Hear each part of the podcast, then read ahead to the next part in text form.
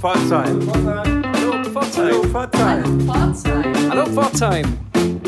Hallo Pforzheim. Hallo Pforzheim, Sebastian und Anna melden sich wieder zurück mit einem neuen Kulturguide für diese Woche. Ja, viel vor haben wir diese Woche mit euch. Wir haben zunächst ein Interview mit Christine Müh, Bettina Schönfelder und Thomas Ochs zur Ausstellung Inselhaft von Dieter Schnorr im Kunstverein.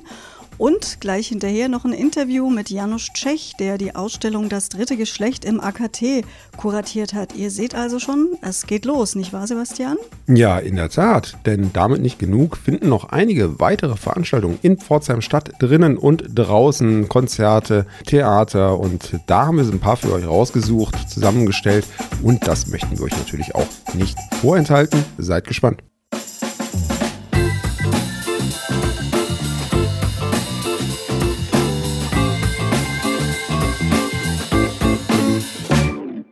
Ja, seit vergangenem Freitag läuft eine neue Ausstellung im Kunstverein im Reuchlinhaus. Dieter Schnorr, Inselhaft, zeichnerische Psychogramme. Hier bei uns zu Besuch sind Bettina Schönfelder, die Chefin des Kunstvereins, und der Grafiker und Künstler Thomas Ochs. Schön, dass ihr hier ja. seid. Ja, wir freuen uns auch. Ja, sehr schön. Bettina, was ist das für eine Ausstellung? Was, was können wir dort bei euch im Kunstverein sehen? Ihr könnt sehen äh, Zeichnungen eines äh, ganz, ganz eindrucksvollen Bilderfinders, äh, den man aber in Pforzheim eigentlich gar nicht äh, kennenlernen konnte. Und äh, man muss mit einem interessierten, sehr genauen Blick kommen. Man sollte sich auch ein bisschen Zeit äh, nehmen, weil es äh, vieles äh, an Motiven zu entdecken äh, gilt, äh, viel, was auch eine erzählerische Qualität hat, aber äh, vor allen Dingen auch eine zeichnerische Professionalität mit einer linearen Zeichnung, die wirklich was ganz Bezauberndes und was ganz Beeindruckendes hat. Vielleicht kannst du uns ganz kurz noch mal was zum Künstler selbst sagen. Wir hören nachher noch ein paar persönliche Geschichten zum Künstler, aber du hast es eben im Nebensatz nur kurz angerissen. Man kennt ihn eigentlich kaum in Pforzheim. Warum kennt man ihn nicht? Dieter Schnorr hat, äh, so äh, erzählte Christine Müh, die Nichte des verstorbenen Künstlers, ähm, einfach ganz, ganz zurückgezogen gelebt.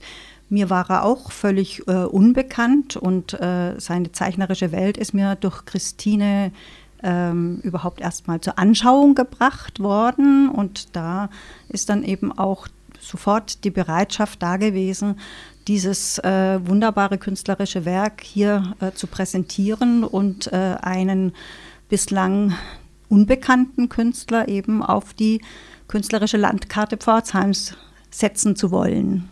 Und ich hoffe, dass uns das mit dieser Ausstellung dann auch gelingt. Thomas, aus deiner Sicht, du bist ja äh, selbst Zeichner, du zeichnest selbst. Was macht für dich die Zeichnungen von Schnorr aus?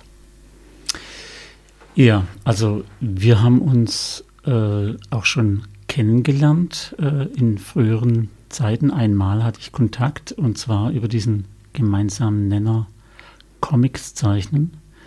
Äh, das hat mich äh, auch schon immer einmal interessiert. Andererseits habe ich ja auch später dann jahrelang äh, Zeichentrickfilme gemacht. Diese Zeichnungen äh, habe ich natürlich jetzt auch zum ersten Mal gesehen und äh, war fasziniert von einmal dieser Leichtigkeit auf der einen Seite, wie er die, also einfach von der Handhabung, von, seiner, von seinem Wissen über Formen, ähm, über seine unglaubliche mh, hm, Versiertheit, äh, äh, wie er die da hingeworfen hat. Das hat mich schon sehr beeindruckt und äh, auch seine kompositorischen Variationen sind unglaublich vielfältig. Das heißt, du hast dich auch erst, als du angefragt wurdest, die äh, Eröffnungs- oder Einführungsrede zu dieser Ausstellung zu halten am vergangenen Freitag, überhaupt mit diesem Werk auseinandergesetzt und dich äh, eingearbeitet. Genau. Also als mich Christine gefragt hat, hatte ich eigentlich zunächst mal, äh, sie hat mir die Bilder gezeigt und äh, ich hatte eigentlich gar keine Ahnung, dass ich ihn hier schon mal kennengelernt hatte äh, in früheren Zeiten. Und dann habe ich mich eben mh, hm, tatsächlich mit dem Leben auch ein bisschen auseinandergesetzt. Und natürlich ist es auch so, dass äh, das sehr interessant ist, wenn ein Zeichner, der so viel gearbeitet hat wie der Dieter Schnorr, ähm, wenn man diesen Bogen, den er da geschlagen hat, nachvollziehen kann. Und äh, hat, da ist auch eine, natürlich eine gewisse Dramatik äh, beinhaltet. Also er ist wie ich natürlich auch, also ich bin ja auch Grafiker und, äh, und somit auch ein Dienstleister. Und er hat ja einen Broterwerb gehabt, in dem er ähm, gearbeitet, für den, für den er arbeiten musste. Er hatte aber Kontakt zu diesen ganz bekannten Comicverlagen und ähm, somit hatte er auf der einen Seite viel Routine, hat aber diese, diese Routine, die er da ähm, abgeleistet hat in den Comicverlagen, das hat ihn natürlich nicht wirklich befriedigt. Er hat einen viel höheren Anspruch an sich selber gehabt. Und dieser Anspruch, da habe ich das Gefühl gehabt, dieser Anspruch, der hat ihn auch äh, natürlich angetrieben. Und äh, das, glaube ich, kennt jeder Künstler, diesen, äh, ja, ähm, man hat einen hohen Anspruch und es ist immer wieder so, dass man, wenn man die Ergebnisse sieht, vielleicht hier und da wirklich nicht zufrieden ist. Und das schien aber beim Dieter Schnorr ähm, sehr stark ausgeprägt zu sein. Also, ja. Also es hat ihn abgehalten davon, die Werke auch der Öffentlichkeit zu zeigen, ne? dieser Anspruch. Genau, so scheint mir das auch. Und äh, das ist ja natürlich berührend, wenn man, wenn man sieht, da, da, da zieht sich jemand äh, zurück auf der einen Seite.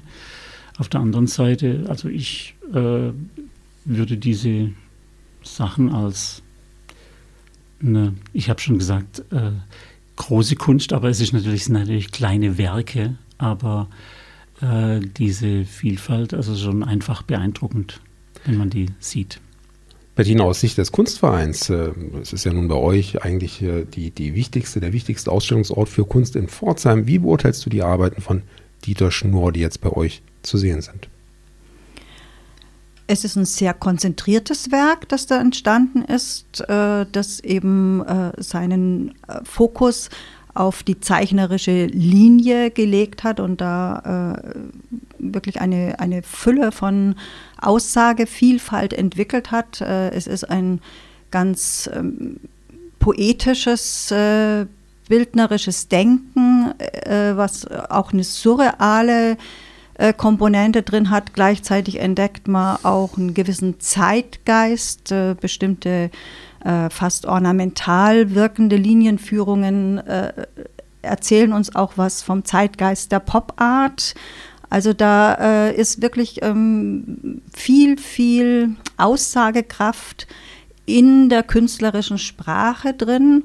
Und äh, es ist ein so umfangreiches, äh, dichtes, in sich geschlossenes äh, Konvolut, ähm, das wirklich äh, eine hohe künstlerische Qualität hat. Und äh, wir dankbar sein können, dass wir das jetzt äh, auch wirklich sehen dürfen.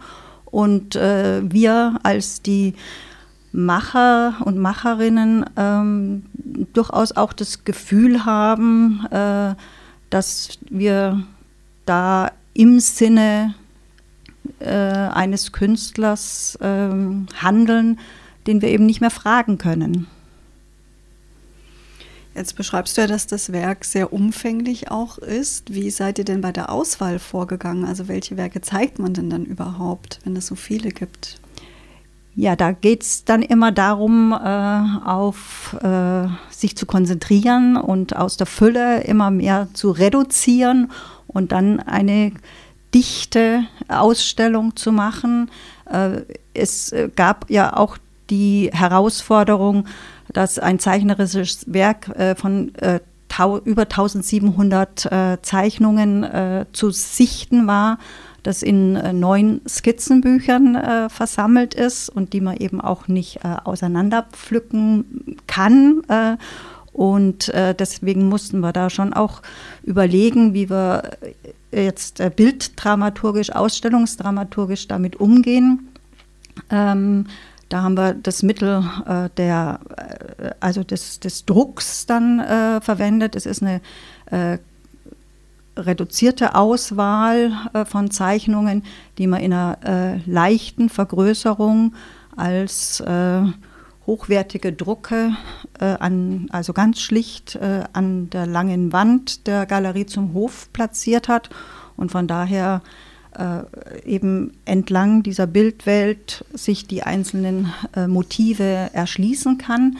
Gleichzeitig ähm, hat Christine aber dann auch den äh, absolut verständlichen Wunsch gehabt, äh, mehr davon zu zeigen, als es jetzt dieser Raum äh, ermöglicht. Und es würde auch äh, eben Besucherinnen und Besucher äh, erstmal erschlagen, wenn man so eine Fülle von äh, Bildern äh, hier präsentiert bekäme. Aber es gibt jetzt eine schöne Lösung, dass eben auf einem Bildschirm tatsächlich äh, alle Bilder aus diesen Skizzenbüchern auch präsentiert werden.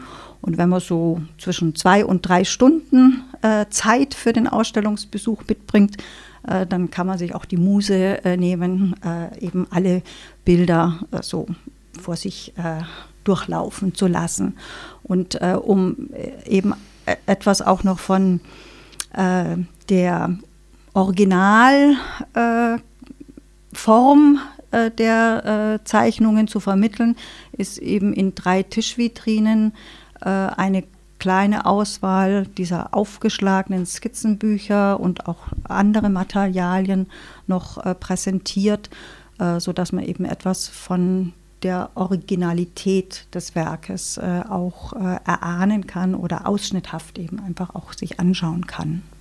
Und darüber hinaus haben wir noch so ein, ein weiteres kleines Kapitel äh, aufgemacht. Äh, an der rückwärtigen Wand äh, sind eben sieben äh, Collagen zu sehen, die das zeichnerische Werk, also dieses künstlerisch-zeichnerische Werk, vielleicht verbinden mit dem äh, mit dem, mit dem Handwerk und aber auch mit dieser künstlerischen Form äh, der Collage.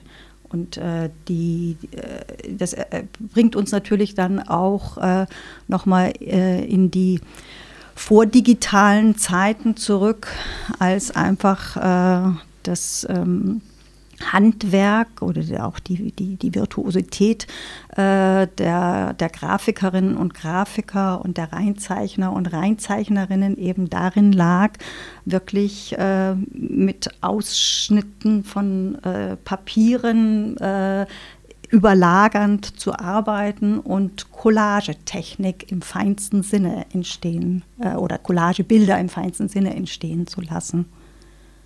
Das war jetzt deine, deine Sicht auf die künstlerische Qualität der Arbeit. Vielen Dank dafür. Ich würde gerne nochmal den Thomas Ochs fragen. Er hat es ja schon äh, kurz mal angedeutet, dass man als Grafiker und Künstler da durchaus in einem Zwiespalt ist. Einerseits muss man Geld verdienen, muss Auftragsarbeiten erledigen. Wie groß ist da der innere Drang, auch immer wieder Kunst machen zu können, Freiräume zu haben, sich künstlerisch zu betätigen? Ich weiß zum Beispiel von Thomas Ochs, dass er auch als Künstler sehr aktiv ist und auch regelmäßig Selbstausstellungen macht. Also ich denke, äh, für den Dieter Schnorr war das auf jeden Fall eine Notwendigkeit. Ähm, dieser Broterwerb, das hat ihn, das konnte ihn nicht befriedigen, das war weit unter seinem Wert. Ähm, und äh, wie das mir Christine Mühe erzählt hat, er war ja ständig am Zeichnen also äh, zurückgezogener Mensch. Und man muss sich vorstellen, dass er diese, also gerade diese Zeichnungen, das ist sehr sichtbar, äh, sind oft in einem Rutsch, also an einem Stück irgendwie entstanden. Also man muss sich, man könnte sich vorstellen, wenn er sich an den Tisch gesetzt hat und, und, und, und ähm, mit dem Bleistift, dass er einfach in einem gewissen Rhythmus oder in einer gewissen Schnelligkeit äh, gezeichnet hat und ein Blatt nach dem anderen äh, da aufge, also sein, sein, sein mit einem gewissen Rhythmus so diesen, ja, wie soll ich sagen, äh, etwas aufgezeichnet hat, was so aus ihm rauskommen wollte.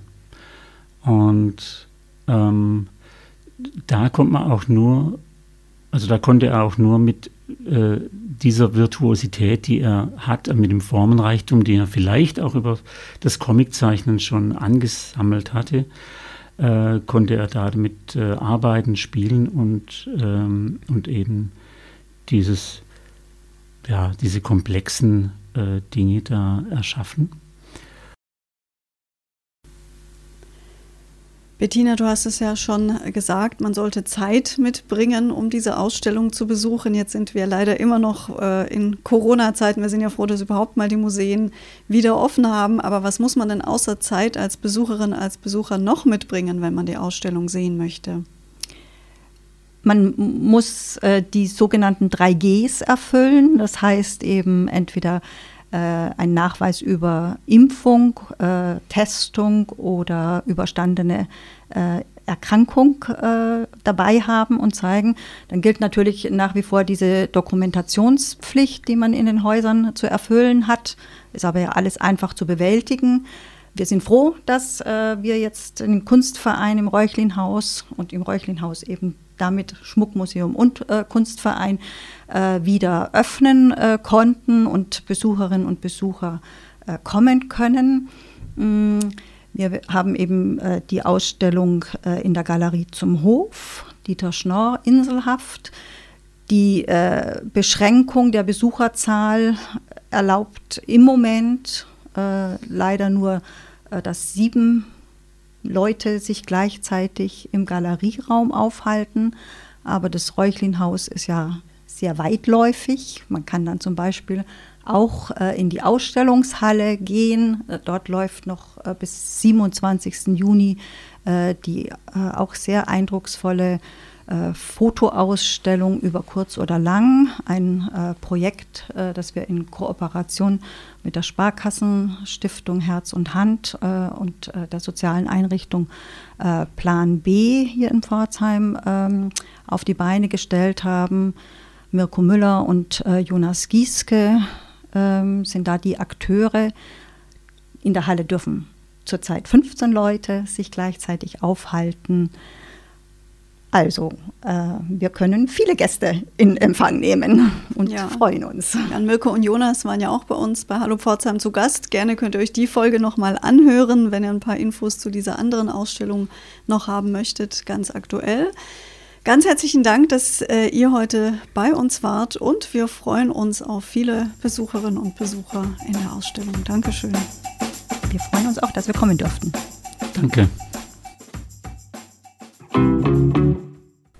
Ja, und wir freuen uns, dass wir zu dieser wunderbaren Ausstellung noch eine weitere Gesprächspartnerin heute bei Hallo Pforzheim da haben. Sie ist keine Unbekannte in unserem Podcast. Sie war schon hier als die Chefin des Koki, des kommunalen Kinos. Sie war schon bei uns, um als Weltenbummlerin von ihrer Reise zu Corona-Zeiten zu erzählen. Ja, Christine Mühe. Und heute bist du warum hier? Ja, ich bin heute hier, weil für mich der Künstler Dieter Schnorr, dessen Ausstellung im Kunstverein zu sehen ist, für mich Dieter war mein Onkel, den ich natürlich schon immer kenne. Und ein Onkel kennt man ja meistens äh, von der anderen Seite. Du, wie, wie weit seid ihr vom Alter her auseinander gewesen? Da muss ich mal nachrechnen. Ich glaube, Dieter ist etwa 30 Jahre älter mhm. gewesen als ich. Also ich war das Kind. Mhm. Und er war der comiczeichnende Onkel, den ich sehr bewundert habe und der so ein bisschen auch der Held meiner Kindheit war. Das Größte war für mich, wenn ich ihm helfen durfte bei seiner Arbeit. Er hat für verschiedene Verlage Reinzeichnungen gemacht von Comics, die mir auch durchaus bekannt waren als Kind, die es bei uns zu Hause aber nicht gab. Wenn ich ihm dann mit Deckweiß und Tusche helfen durfte, diese ganz feinen äh, Kaschierungen da zu malen und dabei sehr genau sein musste und aufpassen musste, dann war für mich, das war das große Glück. Ich und meine Schwester, wir haben ihm da viel zugearbeitet. Erst nach seinem Tod 2018 bist du wieder mit den Arbeiten oder mit einigen Arbeiten in Berührung gekommen.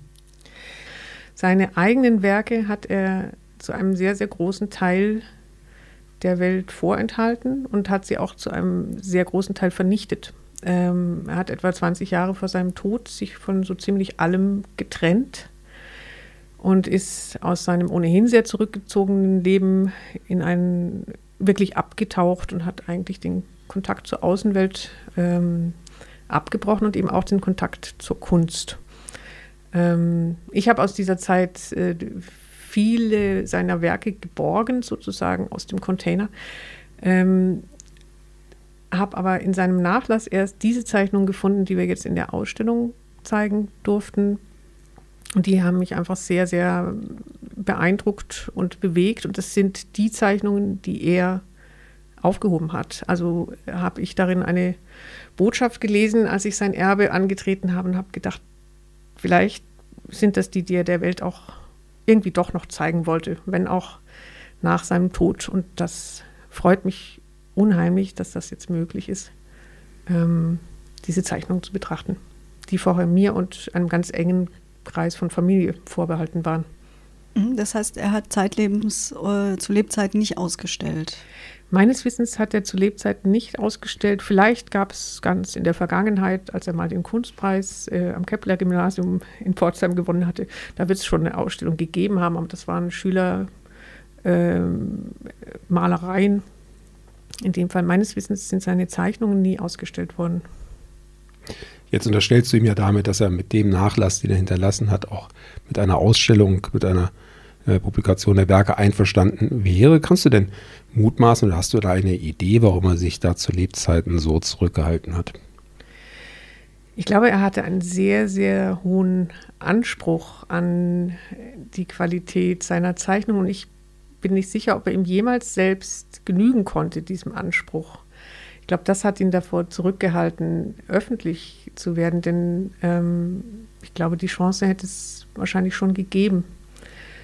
Ich habe mich natürlich äh, oft gefragt, ob das jetzt richtig ist, was ich da tue und habe ihn gerade beim Aufbau der Ausstellung noch viele Male hinter mir stehen äh, spüren und musste mich vergewissern, dass das jetzt so, dass ich das jetzt darf. Ähm, aber ich glaube, dass ich das darf. Und ich habe mich, ähm, was die Auswahl angeht, am allerschwersten getan und war eigentlich erst versöhnt, als ich entschieden habe, diese, die ganze Fülle der Zeichnungen, das sind insgesamt 1758, die er da in neun Büchern zusammengefasst hatte, ähm, sie in ihrer Gesamtheit zu zeigen. Natürlich nicht in der Ausstellung, das ist viel zu viel, so viel Wände hat äh, keine Galerie, sondern dann auf dem Bildschirm. Also man kann jetzt in der Ausstellung tatsächlich auch, wenn man viel Zeit mitbringt, alle Zeichnungen sehen. Nicht nur die Auswahl, die wir jetzt für die Wand nochmal äh, in einen Druck verwandelt haben.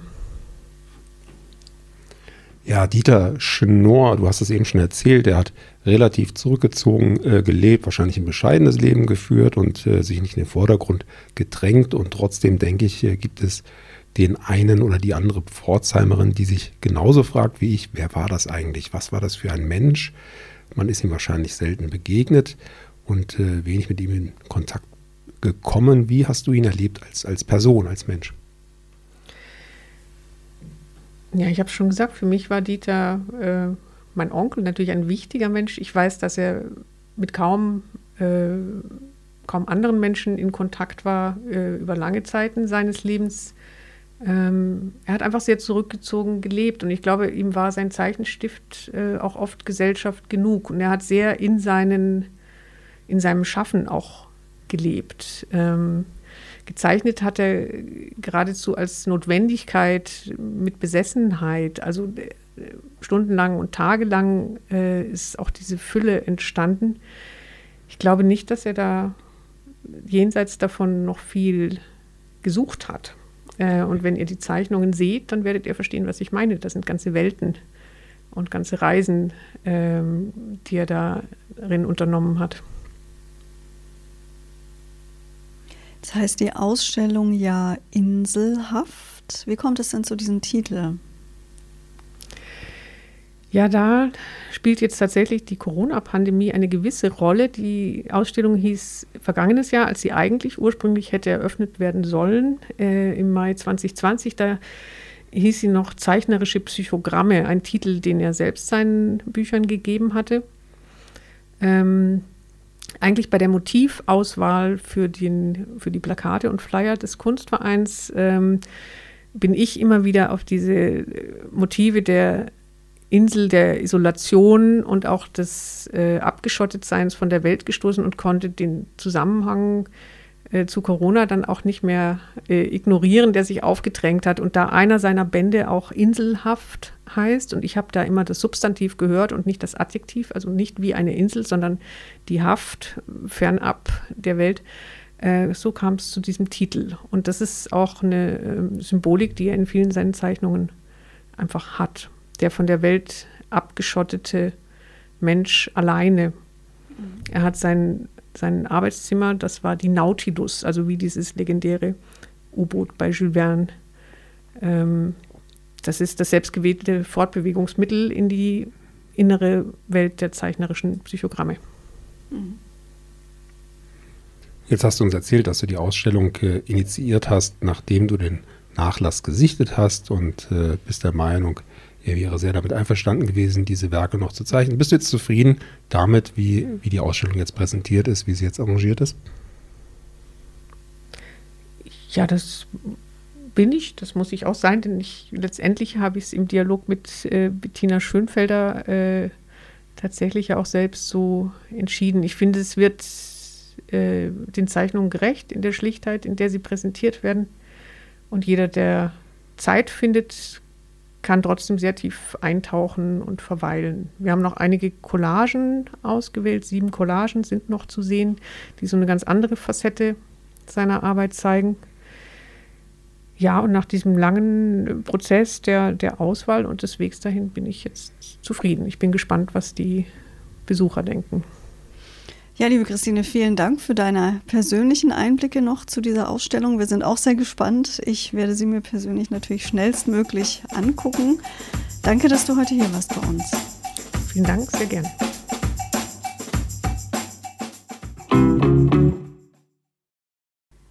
Also eine wunderbare Ausstellung im Kunstverein. Dieter Schnorr Inselhaft, das dürft ihr nicht verpassen. Gleiches gilt für die Ausstellung Das dritte Geschlecht. Wir haben gesprochen mit Janusz Tschech, dem künstlerischen Leiter des AKT, und er erzählt uns gleich ein bisschen mehr zu dieser sehr facettenreichen und umfangreichen Ausstellung.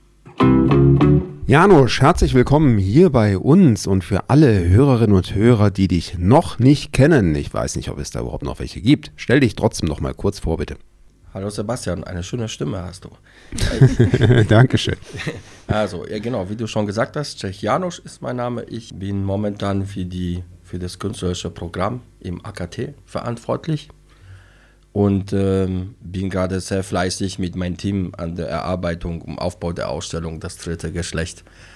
Ansonsten bin ich ja als Künstler aktiv, Redaktionsmitglied bei Philosophischen Wirtschaftsmagazin Agora 42, was auch unser Medienpartner oder Medienpartner vom AKT ist. Ja, und ansonsten mache ich gerade tausend Sachen, weil alles nach der Corona-Zeit gerade reingedrängt wird und äh, alle Projekte nachgeholt werden. So ist es ja. Du, Janusz, ich erinnere mich gerade dunkel, dass wir auch schon mal ein gemeinsames Fotoprojekt hatten. Wir haben nämlich mal gemeinsam ein Buch zu Pforzheim herausgebracht mit wunderschönen Fotografien. Klammer auf, Klammer zu. Also wir kennen uns schon sehr lange, auch schon vor dieser Zeit. Genau. Und ich hatte auch Gelegenheit, schon mal kurz durch die Ausstellung durchzulaufen, die gerade sich noch im Aufbau befindet, aber eben diesen Donnerstag 19 Uhr eröffnet wird. Dazu sagen wir später noch was. Vielleicht kurz zum Titel. Der ist, glaube ich, vielen nicht ganz geläufig. Das dritte Geschäft Geschlecht. Worum geht es in der Ausstellung? So, also der vollständige Titel ist eigentlich das dritte Geschlecht, Vielfalt ist mehr. Wir haben diesen Untertitel irgendwann äh, dazu geführt. Das ist schon eigentlich eine interessante Geschichte, weil das kam tatsächlich aus den Gesprächen und Rückmeldungen heraus, äh, die wir von den ganzen Künstler, Künstlerinnen äh, bekommen haben. Die Situation ist ja so, dass 2018 das Bundesverfassungsgericht ja im Prinzip gesagt hat, so, dass man halt den Menschen, die halt nicht diesem binären System zugeordnet werden, also nicht Mann und Frau sein möchten oder sind, die eine dritte, also eine, Identitätsform gegeben werden kann. Und dann hat man das divers eingeführt. Also die Politik hat dann eben das divers eingeführt. Und das hatte ja mehrere Folgen mit sich. Also seit 2013 war das in Deutschland sowieso ähm, ähm, möglich, Gebo auf Geburtenregister, also auf den Geschlechtseintrag im Geburtenregister zu verzichten. Und seit 2018 äh, konnte man halt eben das divers dazu äh, zählen.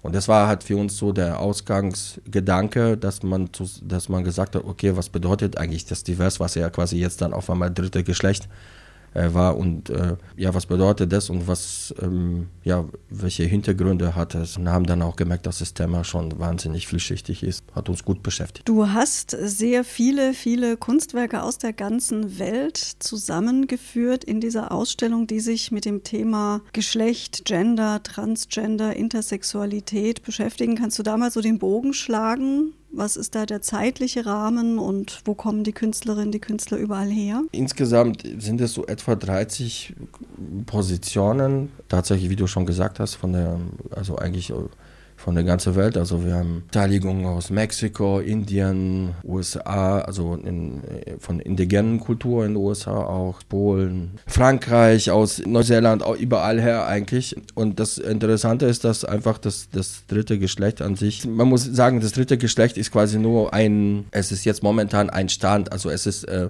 durch das Divers, was in Deutschland im Prinzip dann eben äh, politisch entschieden wurde, ist das halt jetzt so der Stand, aber es ist das ist ganz wichtig, das zu erwähnen, dass es halt eigentlich nur ja, der Startpunkt sein kann, für äh, quasi so eine Diskussion hat über äh, Geschlechteridentitäten. Das Interessante ist, wir haben halt Werke in der Ausstellung, die so, es geht eigentlich so vor 100 Jahren los, in der man da das Thema schon, also man sieht, dass das Thema schon eigentlich auf der schon immer auf der Agenda war und das hat eigentlich auch damit zu tun, dass zum Beispiel in den indigenen Kulturen das schon ganz normal war. Also es gab einfach nicht nur zwei Geschlechter, sondern auch mehr. Und es wurde auch äh, wesentlich normaler behandelt, als es jetzt in unserer westlichen Kultur ist. Und man merkt dann auch eindeutig, dass dann viele, also eben dieses, äh, auch in den indigenen Völkern, auch die heutige Haltung einfach auch durch die Kolonialisierung entstanden ist. Und in Endeffekt äh, geht es eigentlich darum, dass wir uns selber eigentlich äh, unsere eigene, ja, diese einfache Zuteilung auf Mann und Frau einfach hinterfragen müssen, weil sie einfach ist einfach nicht der Fakt. Nicht der Realität entspricht. Ja. Das Thema Diversität und Gendering ist ja in der westlichen Welt und insbesondere auch in Deutschland im Augenblick hochaktuell. Und äh, insbesondere mit dieser Ausstellung seid ihr da ja gerade perfekt äh, im Timing. Wäre so eine Ausstellung vor zehn Jahren auch schon denkbar gewesen? Hätte die vor zehn Jahren möglicherweise genauso funktioniert wie heute? Ich glaube, dass es heute wesentlich mehr auf der Agenda ist. Also ich glaube, dass ich glaube, das ist jetzt wirklich ein größerer Ansatz, weil im Endeffekt unsere Gesellschaft ist ja sowieso in den letzten 100 Jahren schon groß geprägt worden, eigentlich von der Emanzipationsbewegung der Frau. Also eigentlich quasi Befreiung oder ja, Befreiung von der männlich dominierten Gesellschaft. Und das sind natürlich die, die Schritte halt einfach so. Ich glaube erstmal, dass die Emanzipationsbewegung ganz essentiell war. Und aus dieser Emanzipationsbewegung ging es dann natürlich auch halt irgendwie, zum Beispiel wie man mit Homosexuellen und so weiter umgegangen ist. Und das ist, ich glaube, dass das Thema dann halt immer weiter äh, gedacht wird. Und äh, ja, es, wir haben die Erfahrung ja alle gemacht, dass in unseren Gesellschaften Veränderungen auch lange brauchen und viel Diskurs auch immer bedarf, bedürfen. Vor zehn Jahren denke ich, dass das noch mehr im Hin Hintergrund das Thema gewesen wäre. Heute ist es natürlich schon, wird viel mehr diskutiert, auch äh, ja, kriegt man auch mit. Ja, wobei ich schon glaube, also heute ist es eher ein Thema, auch dass es eben mehr gibt als Männer und Frauen oder irgendwie was dazwischen oder noch was anderes. Aber ich glaube, die Vielfalt, die du in dieser Ausstellung zeigst, ist vielen definitiv nicht bewusst. Ich denke mal, dass man, dass man das so unterschreiben kann, weil, weil die Vielfalt selber mir auch gar nicht so bewusst war, muss ich auch zugeben. Also, also ähm, ich hatte ja vorher Leute, was unser Ansatzpunkt war. Und dann war das natürlich für mich auch ein großer Prozess, weil ich dann auch gemerkt habe, so, dass ich doch äh, viele Defizite auch habe, auch selber. Ähm, und vieles, ja, man hat einfach vieles als selbstverständlich abgespeichert durch die eigene Sozialisation und auch durch die ja, Erziehung oder so. Ich bin zum Beispiel in Polen geboren, was ja sehr katholisch und dann kommunistisch geprägt war. Ja, es gibt einfach, ja, wir alle müssen eigentlich unsere eigenen ja, Vorstellungen hinterfragen und die Normalitäten einfach auch äh, hinterfragen. Und das ist, weil sie einfach, äh, ja, manchmal machen wir uns vielleicht doch zu einfach. Mhm. Ja. Das hatte ich schon gesagt, es ist eine sehr facettenreiche Ausstellung. Wir haben die Künstlerinnen und Künstler, KünstlerInnen, müsste man es korrekterweise sagen, weil auch einige Transgender-Personen dabei sind, aufgeführt. Die Länder sind vielfältig, aber tatsächlich sind auch die Medien sehr vielfältig. Was gibt es denn alles zu sehen? Ja, wir haben in der Tat in der Ausstellung, äh, es ist eine sehr zeitgenössische Ausstellung mit sehr vielen unterschiedlichen Medien, also im Prinzip alles vom von der Malerei, Fotografie sehr ausgiebig, Videos, Performances. Und halt auch Künstler, künstlerische Künstler, Künstlerinnen, die halt eben auch mit, ja, mit digitalen, neuen digitalen Formen, also zum Beispiel auch mit künstlicher Intelligenz arbeiten, wie zum Beispiel Jack Elwes, der der in einem Video Zizi and Me, also eine Zizi und Me Show im Prinzip sich selber als eine Drag Queen geklont hat und da halt eben so auftreten kann. Ja, oder zum Beispiel die Arbeit Resurrection Lands äh, von Daniel Bradley, Bradway Shirley, die ein im Prinzip ein Computerspiel entwickelt hat. Und das ist quasi eine interaktive Arbeit. Es gibt vier Computer in dem Ausstellungsraum, in dem man sich hinsetzen kann und arbeiten kann. Es ist eine sehr schöne, eine große Installation, eine multimediale Installation. Sie versucht hat mit diesen Arbeiten ja schwarze Trans-Erfahrungen zu archivieren und hat den Menschen die Stimme zu geben, die halt einfach auch vergessen wurden von der Gesellschaft oder halt eben auch diskriminiert wurden. Und Diskriminierung ist eigentlich auch ein wahnsinnig großer Punkt in der Ausstellung. Es gibt einige Arbeiten, die sich damit befassen, äh, wie zum Beispiel Daniel Rycharski mit der Arbeit äh, Fiers. Äh, auf Polnisch heißt diese Arbeit Strache. Strache bedeutet Vogelscheuchen. Und das ist eine, eine riesen Installation, die besteht aus 20 großen Kreuzen. Die sind alle so 2,50 Meter, also die variieren in den Massen. Und er ist zum Beispiel jemand, der wirklich vor Ort geht in Dörfer, zum Beispiel in, die, in Polen, in die Dörfer, die sehr katholisch geprägt sind. Und er dort als, ein, als eine LGBTQ-Person versucht hat, irgendwie dort vor Ort zu arbeiten und gibt die Werke dann auch zur Verfügung. Er hat zum Beispiel diese Arbeit eben auch in, in seinem Heimatdorf in in Polen gemacht und hat anschließend das ähm, auf dem Feld aus, aufgestellt als ein öffentliches Kunstwerk und hat es der, ja, den, den Dorf auch vermacht. Und er hat letztes Jahr eine große Einzelausstellung im Museum of Modern Art in Polen gehabt, in Warschau. Und dort hat er diese Arbeit ausgestellt und diese Arbeit haben wir auch vom Museum of Modern Art in Warschau auch für die Ausstellung geliehen bekommen. Er ist halt eben ein polnischer Künstler, der sich der verschiedene soziale Themen, das ländliche Polen, quere, quere Kultur, Glaubensgemeinschaften in seinen Arbeiten beleuchtet. Und wir haben eben dieses Thema auch so sehr ähm, behandeln das intensiv, weil wir einfach auch zeigen wollen, wie viele Menschen wirklich Diskriminierung erfahren. Und äh, es ist auch, ja, auch ein Ziel dieser Ausstellung eben, dass man sich inhaltlich damit auseinandersetzt auch versucht zu verstehen, wie ich schon vorher sagte, dass halt unsere Bilder einfach nicht die gängigen Bilder sein sollten, dass wir uns auch wirklich öffnen müssen, gesellschaftsübergreifend. Man sieht schon an diesem einen Punkt, den ich hier noch erwähnen möchte, vielleicht schon den Unterschied, was in dem Verständnis auch, äh, was für ein Verständnis ganz gut ist. Zum Beispiel in diesen Begriffen, als ich diese Ausstellung ähm, mit meinem Co-Kurator Tobias Ebel entwickelt habe, haben wir Künstler, Künstlerinnen angeschrieben und sie hat eben gefragt, ob sie mitmachen. Und eine der Sachen, ich habe vielleicht so vielleicht sogar zu salopp auch geschrieben in einer Anfrage an eine Künstlerin, die ein Transgender ist. Und habe sie halt eben gefragt, dass wir diese Ausstellung machen, das dritte Geschlecht und so, und äh, dass ich ihre Arbeit sehr schätze und ob, ob sie vielleicht dann mitmachen würde. Und sie dann geschrieben hat, ja, super, ähm, eine interessante Ausstellung, aber kannst du mal was zu dem Titel sagen? Und an diesem Punkt bin ich, habe ich dann auch gemerkt, okay, da, äh, da, da, wird von mir dann auch so eine, also schon mehr, ich müsste selber dann auch ein bisschen sensibler auch damit umgehen, weil zum Beispiel eine Transgender-Person ist im Prinzip, also in ihrem Fall ist es eine Frau, die eine männliche, in eine männliche Höhle, gebo ähm, äh, Höhle geboren ist und im Prinzip will sie als, äh, sie ist eine Frau und sie möchte natürlich als eine Frau akzeptiert werden. Und in dem Moment, wenn wir sie zum dritten Geschlecht einordnen, ist es eigentlich nicht das Richtige, weil sie ja eigentlich eine Frau sein möchte. Bei intersexuellen Menschen zum Beispiel, ja, sind halt so, haben ja beide Geschlechtsmerkmale oder so. Also daran, an diesen zwei, das sind schon sehr narrative, einfache Punkte, aber dann merkt man schon, wie sensibel das ist und nicht nur sensibel, sondern sensibel ist vielleicht der falsche Ausdruck. Es ist einfach inhaltlich, man muss sich wirklich inhaltlich ein bisschen selber damit auseinandersetzen, damit man halt einfach auch nicht mit Schlagwörtern arbeitet, mhm. sondern einfach auch was versucht zu verstehen, dass, dass manchmal das auch vielleicht auch gar nicht so, ja, dieses Unverständnis, Unverständnis oder auch die, vielleicht auch die Angst, die teilweise in der Gesellschaft vorliegt, einfach völlig unbegründet ist.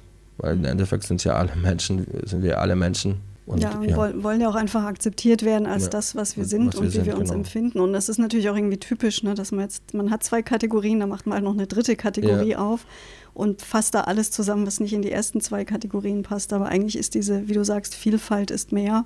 Also in dieser dritten Kategorie geht ja nochmal eine ganze Welt an, an Facetten eben auf. Und ich finde, diese Ausstellung zeigt das wirklich sehr eindrücklich und sehr gut. Äh, wie habt ihr die Ausstellungseröffnung angedacht? Wir sind ja leider immer noch unter Corona-Bedingungen. Also die Ausstellung wird am Donnerstag um 19 Uhr eröffnet. Wie wird das vor sich gehen? Genau, also es wird so beide Formen geben. Zum einen ist die Ausstellung ab 19 Uhr eröffnet. Die Besucher können sich die Ausstellung anschauen. Ähm, der Stand heute ist, so wie ich es verstanden habe, auch kein Test mehr nötig. Also ähm, aber das muss man jeden Tag beobachten. Das ist ja auch eine Schwierigkeit, in so einer Zeit so eine Ausstellung zu organisieren. Aber sie ist auf jeden Fall offen. Man kann dann wirklich auf sich rangehen und sich anschauen. Und wir werden aber um 19 Uhr zu der Eröffnung eine, Ges ein Ges eine Gesprächsrunde äh, haben oder durchführen. Und zwar um 19 Uhr. Die ist dann nur online zu sehen äh, oder zu hören. Man kann auf www.akt.de auch einen Link, als einen Link gepostet, wo man sich zu, äh, zuschalten kann und das ist ein Gespräch, was von Stefanie Rode geführt wird. Sie ist Moderatorin. Sie moderiert unter anderem Sein und Streit bei Deutschland Radio Kultur. Und sie spricht mit uns, also mit Petra Weitzel. Sie ist die erste Vorsitzende der DGTI. Dann mit äh, Ins A. Coming und Tobias Ebel, der Co-Kurator-Ausstellung und ich. Genau, und wir werden über das Thema und die Ausstellung, äh, über die Ausstellung reden und, und hat eben auch über verschiedene Punkte eben, die glaube, die ich schon teilweise so ein bisschen angesprochen hatte. Genau, und wie du sagst, äh, die Zeiten ändern sich schnell. Also immer bevor ein Ausstellungsbesuch ansteht, unbedingt auf www.akt.de schauen. Da stehen auch die Öffnungszeiten der Ausstellung drin. Janusz, vielen Dank, dass du da warst. Wir entlassen dich wieder. Wir wissen, du bist noch ein bisschen mit dem Aufbau beschäftigt heute. Äh, viel Glück mit der Ausstellung. Wir drücken die Daumen und alles Gute für dich. Ja, vielen Dank für die Einladung und äh, ich möchte noch kurz hinweisen, wir haben ein sehr umfangreiches äh, digitales Ausstellungsprogramm, auch mit einigen Programmpunkten, die man alle auf der Homepage entnehmen kann. Es gibt einige Daten, die noch nicht 100% feststehen, eben weil wir diese Corona-Entwicklung abwarten wollten, wollten, aber es gibt ein, ein Programm im kommunalen Kino mit Filmen ähm, und es gibt auch einige Gespräche, äh, zum Beispiel mit Jack Alois und Dr. Harald Klinke. Und die Homepage heißt wie? Die Homepage heißt www.akt, also wie ausgesprochen, akate.de.